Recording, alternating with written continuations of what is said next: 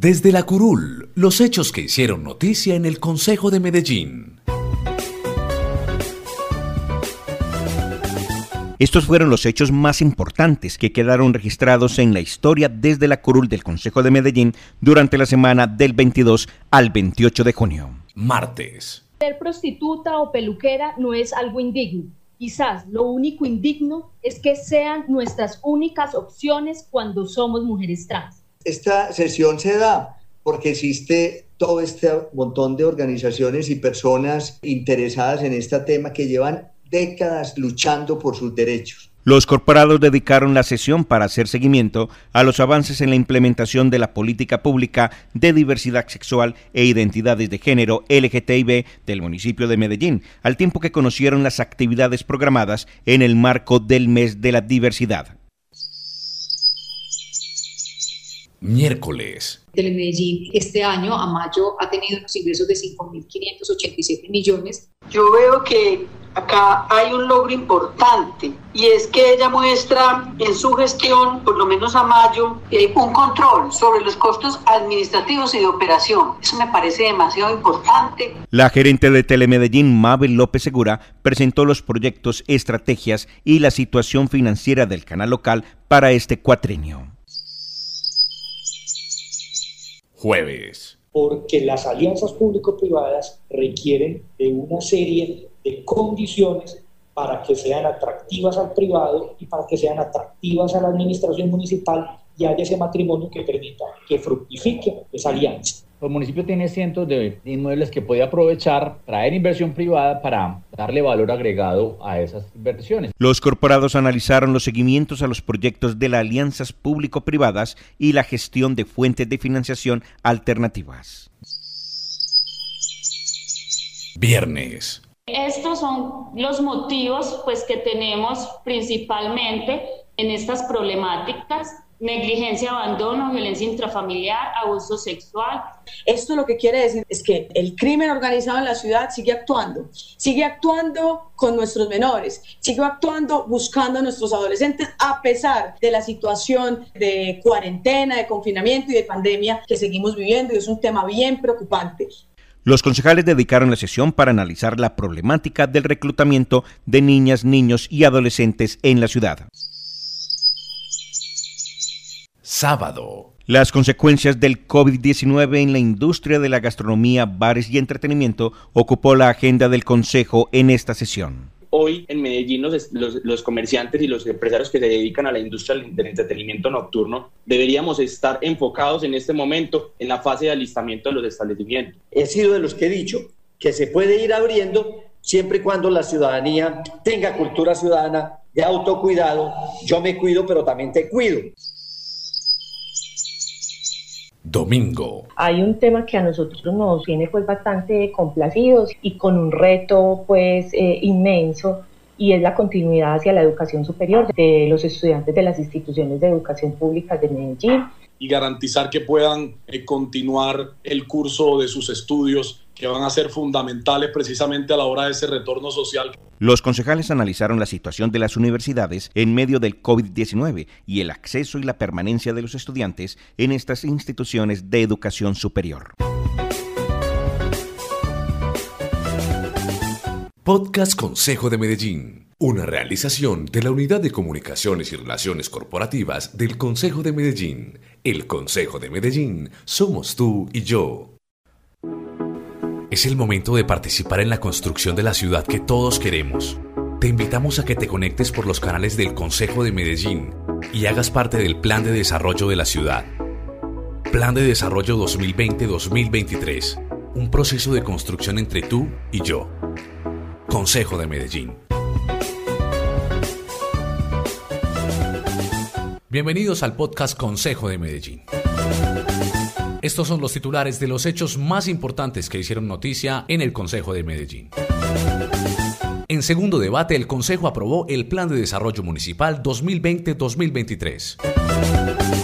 Gracias a la gestión del Consejo, el Plan de Desarrollo destinará recursos para que ediles reciban honorarios. Concejales hicieron comentarios finales al Plan de Desarrollo. El plan de desarrollo de Medellín es la hoja de ruta con muchas oportunidades, celebraron los concejales. Qué bueno volvernos a encontrar aquí, en el ciberespacio. Yo les voy a pedir que abran sus micrófonos un segundo para darle un aplauso a este Consejo de una ciudadanía activa que ha logrado este proyecto histórico.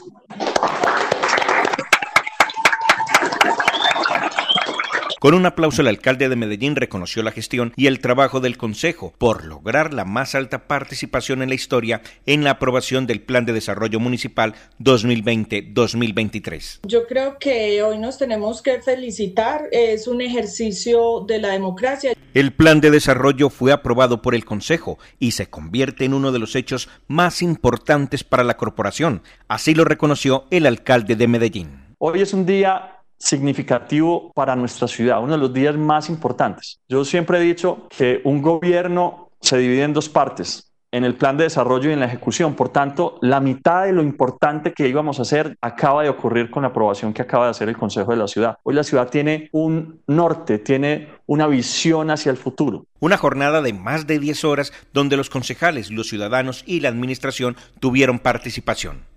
En el lugar de la noticia, Joan Moto nos relata sus impresiones. Un saludo muy especial para usted, Nicolás, un saludo muy especial, Juan David, un saludo para todos nuestros oyentes. Los concejales de la ciudad expresaron en segundo debate sus posiciones frente al plan de desarrollo previo a su aprobación. Entre las posiciones recogidas está la del presidente de la corporación, Luis Bernardo Vélez, quien manifestó estar a gusto con el plan y su contenido, además que trabaja por el desarrollo social de Medellín esta circunstancia entre un dilema y una dicotomía entre la salud o la economía, o proteger la salud o defender también la economía. Y yo creo que la elección que hace Medellín en cabeza de su alcalde, que nosotros acompañamos, que creo que la ciudad valora, es decir, tenemos que enfrentar esta situación de salud, pero también tenemos que avanzar en materia de economía y este plan de desarrollo lo refleja. Por su parte, el concejal Daniel Duque dio a conocer sus posiciones y además celebró que se realizaran las sesiones de manera virtual con las garantías a la comunidad. Escuchemos. Es que es histórico que estas sesiones del Consejo de Medellín tengan hoy intérprete de lengua de señas. Esa fue una de las primeras peticiones que hicimos cuando llegamos al Consejo de Medellín y hoy celebramos ser uno de los primeros consejos de América Latina que cuenta con eh, la interpretación. Eso es muy importante Pareciera un asunto menor, pero más de 15.000 personas hoy agradecen al Consejo de Medellín que este debate se haya democratizado más. La concejala Lina García Gañán dio un parte de tranquilidad por el plan de desarrollo que también aporta al centro de la ciudad y otros grandes proyectos. Luis, gracias a la buena voluntad y a la buena disposición del alcalde, de la gerente del centro que nos permitió incluir ese punto dentro del plan de desarrollo.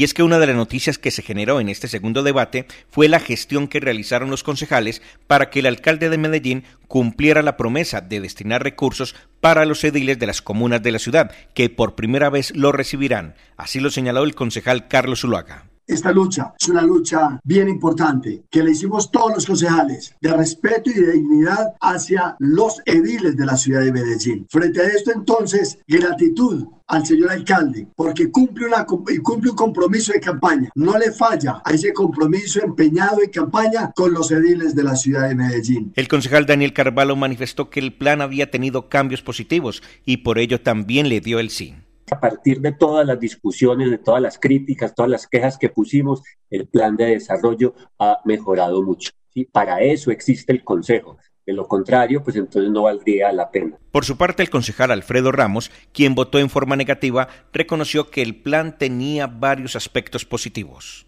La gran mayoría son bien intencionadas. Podremos tener discrepancias, divergencias sobre algunos temas, pero definitivamente existe, existen buenas ideas, buenas propuestas. Claro, es mucho mejor el plan que se está debatiendo hoy, el que se va a votar hoy, que el que se presentó. Juan David Arboleda nos tiene más reacciones de los concejales frente a este hecho histórico. Hola Nicolás, hola Moto.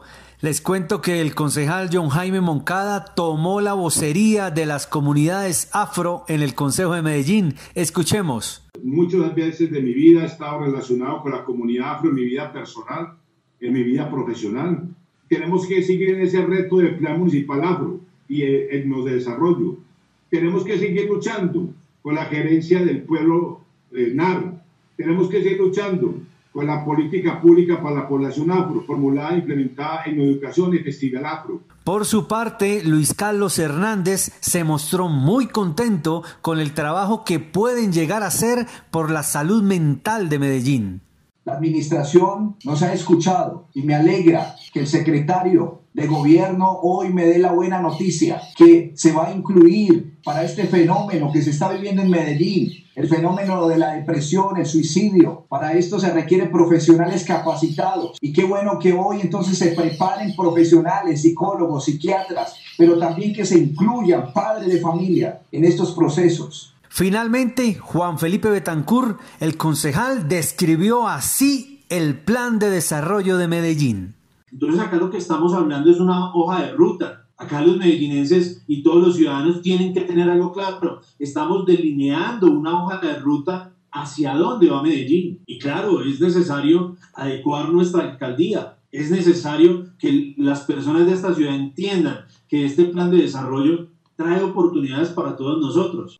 Después de surtido el debate, el secretario general Jorge Luis Restrepo llamó a votar y así quedó registrado este momento. Sí, señor. Sí, señor. Sí. Sí. Claro que sí. Sí, señor secretario. Sí, señor secretario. Sí, señor secretario. No. Sí, señor secretario. Sí, señor. Sí, señor secretario. Sí, señor secretario. Sí, señor secretario. Sí, señor secretario. Sí, señor secretario. Sí. Sí, señor secretario. Sí, señor secretario. Sí, señor secretario. No. Una realización de la Unidad de Comunicaciones y Relaciones Corporativas del Consejo de Medellín. El Consejo de Medellín somos tú y yo.